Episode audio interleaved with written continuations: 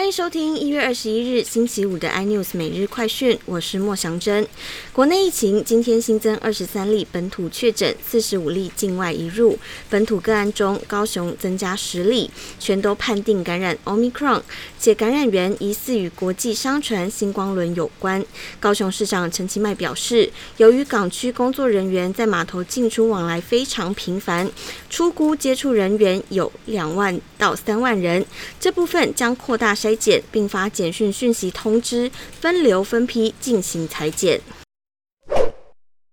封关前，台股爆量长黑，在台积电弱势及各类股疲弱下，中场以一万七千八百九十九点作收，重挫三百一十八点，不仅失守万八关卡，周线更下跌五百零四点，创今年指数新低。半导体抢人大战延烧到系统厂，台积电和联发科今年可能在就业市场吸走万人。NB 代工厂人保为了抢人留才，坦言不做薪资结构调升不行，人都快被联发科抢光了。货运业务稳定成长，华航今年将试出包括机师、修护员等超过两百个职缺，但征才条件都还蛮严格的。除了多一成绩需必须达标之外，部分职务也必须具备专业训练。这也是暌违两年，华航首次扩大招募。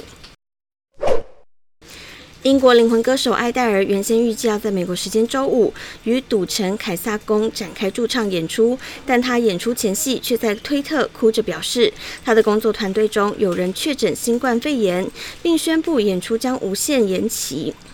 更多新闻内容，请锁定有线电视四八八八 MOD 五零四三立财经台 iNews 或上 YouTube 搜寻三立 iNews。感谢台湾最大 Podcast 公司声浪技术支持。您也可以在 Google、Apple、Spotify、KKBox 收听最新 iNews 每日快讯。